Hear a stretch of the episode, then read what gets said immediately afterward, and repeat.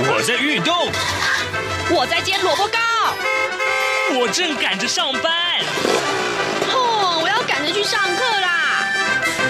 这个时候，我们都在听夏志平制作主持的《早安台湾》。早安台湾带给你最热门的时事访谈，最感动的人物专访，最直接的民意表达。对，让我们一起收听《早安台湾》。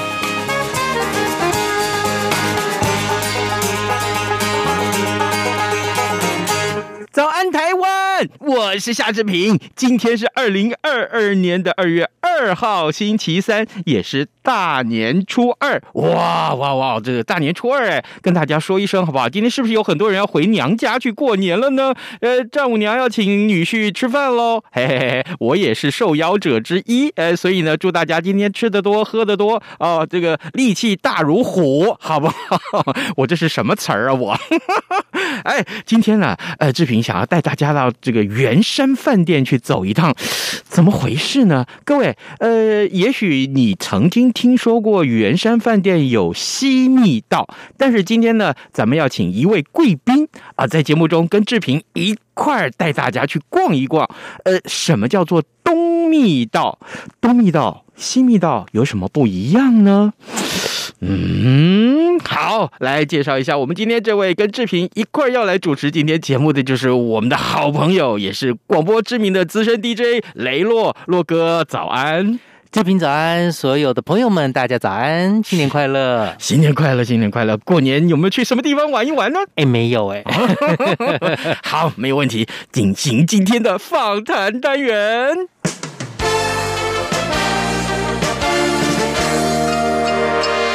早安，笔记本。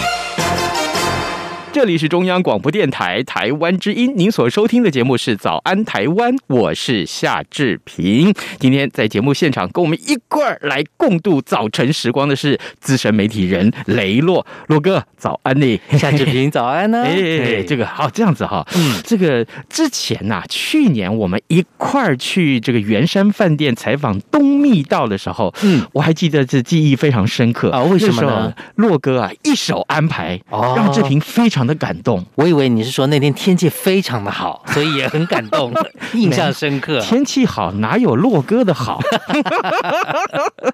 今天一定要先拍马屁一下。没有了，洛哥帮助我们太多了。好，这个很多这个呃捡袋子啊，还有你知道央广很多得奖的作品。洛哥剪出来的作品哦，哦，都是他的 他的，嘘，小声点，哦、不要张扬。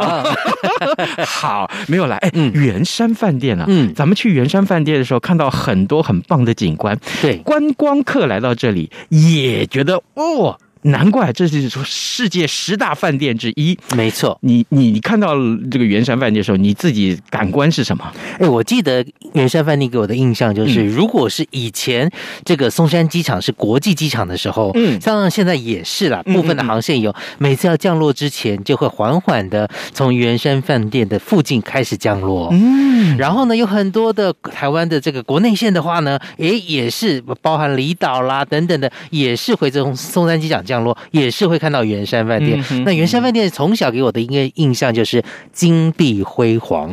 小的时候呢，这个我的父亲啊，也在夏夜的晚上，有些时候会带全家人开着车上圆圆山饭店去欣赏夜景。哇！因为那边看到台北市的夜景真的是非常的棒，得天独厚。除了可以看到这个机场的那边之外，也可以看到整个俯瞰整个台北市。嗯，所以你那个时候就是圆山饭店的常客了。哎、欸，也不算，但是呢，那时候圆山饭店让我印象最深刻的，除了夜景之外，嗯，因为我们看夜景，除了在一楼的这个广场前面可以看到部分之外，嗯，还有一个方式呢，就是。乘坐的他的电梯到顶楼去看，那时候呢，圆山饭店的这个电梯啊，算是台湾当时哦，嗯，很少有这么大的电梯，除了可能医院的电梯要装病床之外，其他的部分呢，电梯没有人这么大的。哦，所以给我的印象就是这一些。我们那天去到圆山饭店采访的时候，解说的这位周老师啊，周淑慧周老师，呃，我问了他几个问题。嗯，哎，洛哥，我想请教你，你还记不记得他告诉我们圆山饭店最特殊的外观上的景观有哪些？哎，包含了就是在入口处的左侧有一个于右任大师呢所提的字哦，它是草书的碑文，叫做“剑潭圣迹”。嗯，因为呢，这边圆山嘛，靠近剑潭站啊、哦，所以说大家来到这里的时候呢，一定会诶看到这个非常好的一个非常美的景观，所以是健谈圣迹。是因为其实上元丹饭店不仅仅车道可以上去，哎，我相信志平也知道嘛，离这个央广非常的近，我都走路去，对，走上去有一个爬山的坡道上去也是可以的啊。对，了解。那另外呢，就是哎，很多人看到那边雕梁画栋嘛，那很多的龙，我记得那时候周淑慧老师要我们猜猜看有多少条龙嘛？到底多少条？哎，我跟你讲，我第一个印象是说，是了不起，了不起。五千条好不好？嗯、这已经非常，因为算的人算五千条，那是已经算到港兵去啊，你们怎样？对啊，哦，大概总共多少呢？他说至少超过二十二万条啊，这那还真的有人去数嘛？对不对？嗯、哦，所以我觉得去数的人真的是很厉害。了解，哈，嗯、当然的，这个圆关圆山饭店的外观啊，嗯、呃，大家来到这里恐怕还是会经过。呃，如果你真的找这个导览老师来一块导览的话，那这是知道的更多。可是进入重点了，嗯，我们今天。要带大家去走的叫做东密道，对，为什么？因为西密道就好了，为什么还有东密道？哎，东西两条密道不同啊，一个往山上走啊，一个往水边走啊，哦。对，而且呢，这个东密道啊，这个呃不一样，因为呢西边的比较长一点，东密道比较短呢，因为它是往这个船那边走，然后往机场那边走的，嗯嗯所以呢，它有一些不同的设计，包含了它的入口处，还有它的为什么要做的这么蜿蜒，甚至是说，哎，要进去之前，老师还跟我们讲说，哎，要喊个口号，嗯，怎么样进去啊？还有就是它的设计里面的施工啊等等，甚至是说呢，以前呢，在有些人那时候，这个因为是。机密的这个密道嘛，所以必须要有这个工兵，由军人来执行挖掘坑道这个任务，比较能够保密。哎，有些人再回过头来看这些密道的时候，给他们一些什么样的反馈喽？来，我们来听听看周淑慧老师怎么说，好吧？他说的真有意思哦。是，嗯。我想圆山饭店跟其他饭店很不同的地方，呃，甚至跟世界上其他饭店很不同的地方是，它有两条密道哈。这两条密道的建立呢，跟它的时代背景有关系。嗯，因为他我说过，他是在一九七三年，民国六十二年对外开放嘛哈。那当时还是冷战时期，那常常台湾呢上空常常会有那个空空袭警报，所以当时呢，孔慧小姐她有想到说，那万一这个这是一个国家级的一个一个宾馆，呃，旅馆接待那么重要的客人，万一呃国家领袖在这边接待客人的时候，空袭警报响起要怎么办？所以他们就想到要如何在最快的时间当中疏散这些人，所以才还有两条密道的产生。那我们呃密道呢，两条密道，一个在东，一个在西哈。那西密道呢，它比较长，它有八十五公尺，然后它旁边还配备了一个二十公尺的滑梯，哈，是水泥滑梯。那东密道比较短，哈，它只有六十七公尺，它就那它没有任何的滑梯，不过它的阶梯比较多，它有八十四个阶梯。那你可以看得到哈，我们西密道。它的出口就在大概在我们的剑潭公园这个地方，旁边就是中山北路。那东密道它它下来的地方呢，呃，刚好呢就它会面对我们中央广播电台哈。呃，实实际的位置我就不多说了哈，我想大家也不需要特别去找哈，我们维持它一点神秘感会比较有意思。东密道呢，呃，我觉得。呃，我我可以跟大家讲，非常荣幸哈，在五十年之后，终于今天开放哈。那在呃前面五十年当中，随着圆山饭店的呃对外的营业，这条东密道一直一直是没有没有对外开放的哈，所以它比西密道还神秘啊。那这条密道它比较短。哈，它一共只有六十七公尺哈，不过它有八十四个阶梯，非常非常的陡，里面有四十三盏灯，然后整个密道它有几个特色，第一个就是说它是防爆的功能，哈，所以它即使外面如果说是有，呃，要爆爆爆裂物啊，或者是爆破的的时候呢，它那个防弹就是它那个防爆。灯呢，它不会碎裂，好，这很重要啊，因为那玻璃如果飞飞溅的话，会伤害人的。那另外就是它密道里面哈，它有防音锥、消音锥，啊，那个消音锥是尖凹凹凸凸的，凹凹凸的尖尖呃，就像那个涟漪一样哈。那你在里面讲话的时候，你音波上去，它会帮你消掉，所以你比较不容易被定位啊，这点也很重要。第三个呢，就是它整个呃地道呢，它是很很蜿蜒的 S 型的哈。那呃。我问过我很多客人哈，他们都答得出来。你为什么要做 S 型地道？因为 S 型地道它比较不容易被你后面如果有人追你的话，比较不容易被发现哈，比较不容易被定位，而且也比较不容易。如果有人开枪的话，也比较不容易被射到。哈，所以它整个的呃设计的，它密道的整个设计的工程上面，它是很讲究的哈。那当时呢，我们有特别请了一位德国。德国一的工程师哈，来帮圆山饭店做这个呃地道的顾问哈，他提供了我们很多专业的意见。那通常我都会请我的客人一起跟我说，密道开门哦，我们的密道就会自动开门。我们圆山饭店的海拔大概有一百五十三公尺哈，那你要在那么短的时间之内，呃，从海拔一百五十三公尺的地方急速往下走的时候，所以它这个密道的它的整个坡度是非常大的哈，所以你看到它的屋呃它的顶梁的部分，它的屋顶的部分，有些地方就非常的窄。当时因为这个工程，它呃帮圆山饭店，呃整个新建的工程是大陆工程公司，哈，那但是因为做这个呃。密道呢，它有一点战备上面的呃考量，所以他呃请了很多呃中华民国的工兵来帮忙。好，我们工兵有很多人来帮忙，还有当时参加这个呃建筑的也有很多荣民哈。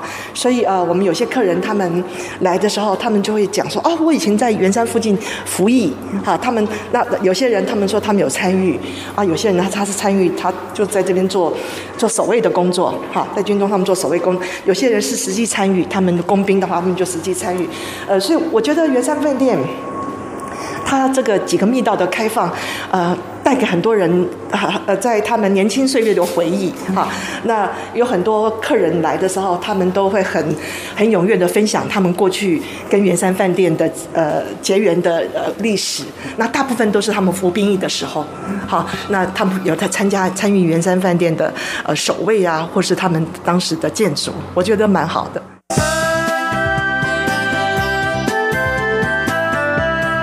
各位朋友，大家恭喜！我是蔡英文。过去一年，感谢大家一起打拼，克服种种的挑战。新的一年，我们继续团结防疫，让台湾持续稳健发展。祝福大家平安健康，虎虎生风，福运旺来，新年快乐！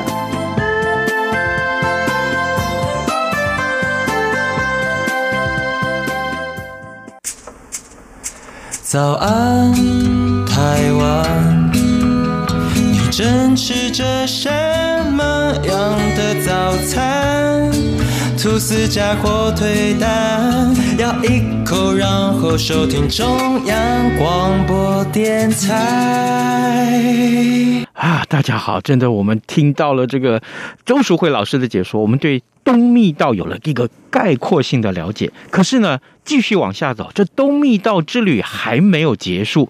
雷洛大哥，嗯，所以啊，我们来到了东密道之后，出走完了这个东密道，这个躲子弹躲完了之后，是，哎。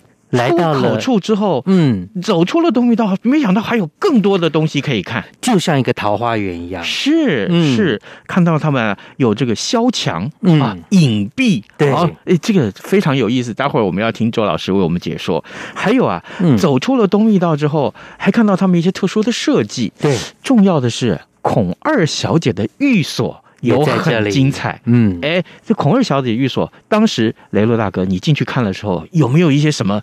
特别留下的深刻的印象，我印象当中就是一进去的时候，它是一个比较传统的，有摇椅啦，嗯，有这个呃木雕啦等等的，甚至说呢，在里面呢还有一些，因为现在开放给大家了嘛，所以看到了当时在圆山饭店里面在招待外宾的时候所使用的一些餐具等等的一些，嗯，哇哦，所以你看这个呃，毕竟啊，这个那个时候这个。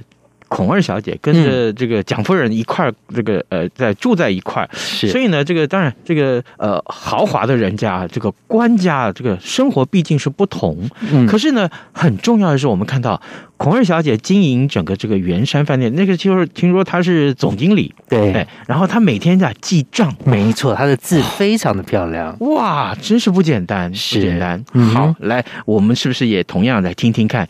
呃，周淑慧小姐对这个地方也有很多解说，精彩的不得了。同样的，外面也看不到里面任何东西，这就是当初他设计所需要的。好，他在外面做了一个隐蔽，在中国建筑里面，你到一个大屋子里面去，好，大房子里面去，进去第一道一定是一道很高的墙，好，那个叫做萧墙，也叫做隐蔽，哈，影子的影，然后墙壁的壁叫隐蔽。那隐蔽听起来就跟隐藏、隐蔽那个隐蔽很像。五十年前，哈，他的设计就是说，当这些这些重要人物他们被撤出来的时候，呃，要怎么样赶快赶快把他们撤离这个地方，那就是一个非常重要的事情哈。他当时五十年前绝对不是这个样子哈，当时的设计就是说，他们一出来到这边，就用车子直接把他们载到附近，不是有一条基隆河吗？啊，就载到基隆河边，那当时基隆河上面就会停放水上飞机，就立刻把他们撤走了。好，他当时的那个设想是这样子，那。我们很高兴哈，天佑台湾这种事情从来没发生过哈，从来没有发生过。那呃，今天你看到的这个秘境花园是焕然一新哈。其实，在它整整个被整修之前，这边全部都是碎石子、水泥哈，那个烂土，然后很多的那个杂草。好，所以我们圆山饭店花了很多精神，把它这边重新做成一片的、一片的漂亮的一个花园哈，种了很漂亮的呃花木哈。那旁边这边就是我们中央广播电台。其实中央广播电台跟圆山饭店这块地方哈，其实有很大的渊源。我刚刚说过，我们上面的那个呃圆山饭店，它。它之前是日本日本时代，它那边是日本神社所在地嘛，好山好水是日本神社所在地。那当时日本神社所，它是全台湾那个神社规格最高的哈，所以这边呢，很多人他们毕业礼啊什么，他们都需要到到这边来参拜。所以这块地方呢，整个圆山附近呢，这个非常兴盛，非常兴盛。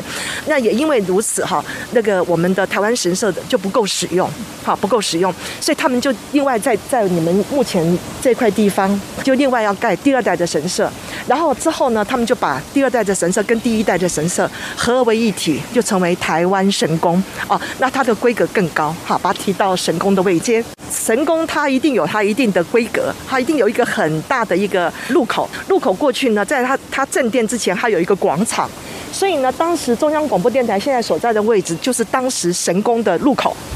好，入口它一直绵延到到我们的那个圆山饭店联谊会前面的那个呃 swimming pool 那个游泳池那边。那游泳池那边当时就是他他呃他的那个宫前的一个广场，好，一个宫前广场。那今天联谊会的那个呃西餐厅，好，就是那个中式的呃建筑物，当时就它正殿的位置。好，所以你从从以前那个老的空照图上面看起来，哇，那台湾神宫的规格非常大。为什么会变成今天这个样子哈？呃，主要就是我们知道日本人他们是在一九四五年二战结束的时候回到日本，他们战败嘛就走了。那在一九四四年就发生一件事情，哈哈，一九四四年有一架日本飞机，它要下降松山机场的时候，结果呢不偏不倚，它就摔在我们当时已经盖好的神宫上面，哈，所以他把整个神宫都烧掉了。所以呢，那日日本人也来不及重建，那他们呃四年他们就战败走了，哈，所以呃才才有机会把这块地那重新的呃整建，那圆山饭店才把才找到这一块风水啊、呃、一个宝地，在这边盖了圆山饭店，那是一九五二年的事了。我虽然叫寓所，其实他并没有常常住在这个地方。我们知道孔二小姐她其实是跟着夫人他们住在士林官邸，哈，她有时候在士林官邸，呃，主要在那边做总管，帮忙他们那边一些很多事情。但是呢，她是因为她是圆山饭店的总经理嘛，哈，所以她很多时间也花在圆山饭店。那她在这边时间又很长，所以你必须要有一个地方给她休息。所以这个地方主要是她休息的地方，哈。那它是一个西式的洋房，它有两层楼。呃，一楼呢我们没有开放，主要是作为个一个储藏空间。好，那二楼就是放了一些他个人的收藏品。我告诉各位，那个五十年前哈，五他这五十年当中，这个二楼其实都年久失修哈，所以其实里面的情景还蛮残破的。后来是因为我们要把它开放出来，所以我们圆山饭店呃做了很多的，花了很多精神，把它重新整修，把它过去所用的东西也都一一放在里面，想办法复原他当时住在这边的样子，也把他一些他最爱的收藏品都放在寓所里面。他这两个摇椅呢，你看一大一小哈，那我们都叫它龙凤摇椅，哈，龙凤摇椅。那为什么有这个龙凤摇椅呢？啊，主要是为呃当时的呃总统蒋介石总统跟那个宋美龄夫人呃准备的，因为我说过，呃圆山饭店经常要接待国际贵宾，那总统跟夫人。他们来的时候总是有地方给他们休息嘛，那他们休息的时候就这两张摇椅会出来服务他们哈。那比较大的这个我们叫龙椅哈，是呃蒋介石总统他坐的，然后这边就是宋美龄夫人比较小的就是凤椅啊，就他宋美龄夫人坐的。那他后面呢是岭南派的画家叫做欧豪年先生的画哈，这个木雕哈是孔二小姐她个人的收藏品，非常非常的名贵哈。那根据我们董事长说法，它价值。有一亿，哈，有一亿。那它这个是叫花梨木，哈，它所雕的，它上面雕的一个是一个那个《三国演义》里面的故事，你可不可以看得出来是什么故事？哎，长坂坡上，赵子龙单骑，什么？救主啊，很珍贵的。你看他每个人物的雕刻都是那么的细美，哈，五六十年了还是那么漂亮，很不容易。它这个起居室是一个西式的起居室，哈，你可以看到有一个壁炉在我们面前，那壁炉上面放了几样东西很有意思，哈，我让。让你猜猜看，它有一个老的钟，对不对？哈，好，那钟的旁边有一个很漂亮的花瓶，哎，青花的花瓶，哈，有钟有花瓶代表什么？终身平安。在这个案台上面，你可以看到两张照片哈，一张是他跟孔令伟的合照，另外一张是他跟孔令伟还有他另外呃孔令凯跟孔令杰的合照，好，就他姐姐呃另外的两个儿子，好，好，那我们看一下右前方这边有两张小椅子哈，这两张小椅子很有意思哈，这两张小椅子是。呃，圆山饭店为蒋宋美龄所准备的哈，蒋夫人对，因为蒋夫人她当时时常会来这边做头发，做头发。那如果那时候呃刚好呃经国先生也在附近的时候，他也会过来看看夫人哈。所以呢，呃。右边这边夫人会坐在这一张椅子上，然后左边呢，经国先生会坐那边。那那夫人就常常会用那个上海点心来招待他，红豆松糕。然后我们在这边，我们可以看到有三个橱窗哈，这三个橱窗都代表我们圆山饭店三代不同的国宴所使用的餐具。好，最左边这个是银器，这是第一代的国宴餐所用的器具。那中间这个呢，就是那个呃第二代的国宴餐具哈，它是用英国古瓷做的。好，那么目前我们现在用的第三代的，就是呃日本古瓷所做的。哈，所以呃可以看到时代呃的变迁啊，我们国宴餐具的也不断的更新。啊，你现在可以听到这个声音吧？留声机放出来的声音，这个留声机也是我们呃孔二小姐她的收藏哈，所以我们要复原当时他们住在上海寓所的样子，就这里面她放出来的声呃的音乐，大概就是当时上海里面比较流行的音乐啊，一些小调啊，哈，当时啊流行乐曲。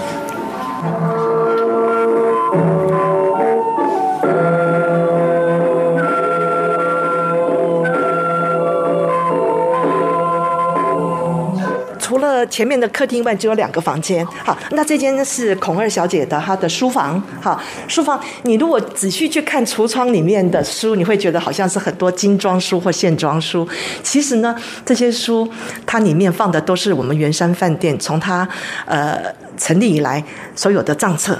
好，账册，它圆山饭店是一九五二年成立的吧？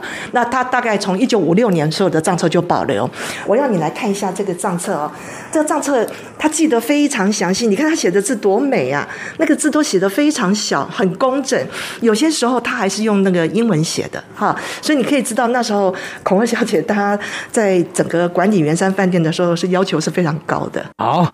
哇，真的是不简单哎！这个经过了这么多的解说之后，我们也终于对孔二小姐的这个呃寓所啊有一些可以说是认识。认识，对对对，哎、嗯，住在那里面真舒服。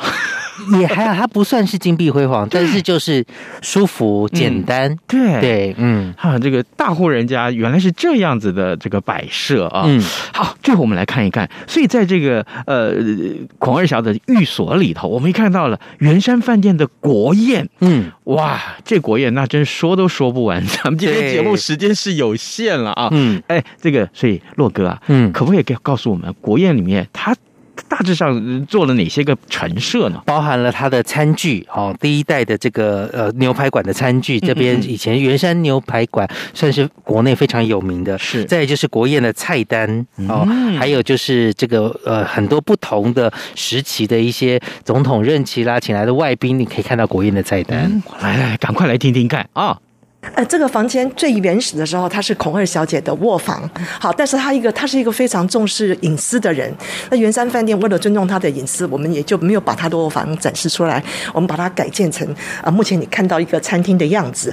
那这个你所看到的餐桌也都是非常不同凡响的哈，因为你我们在这个餐桌上所摆设的所有餐具，都是我们圆山饭店第一代的牛排馆所使用的餐具。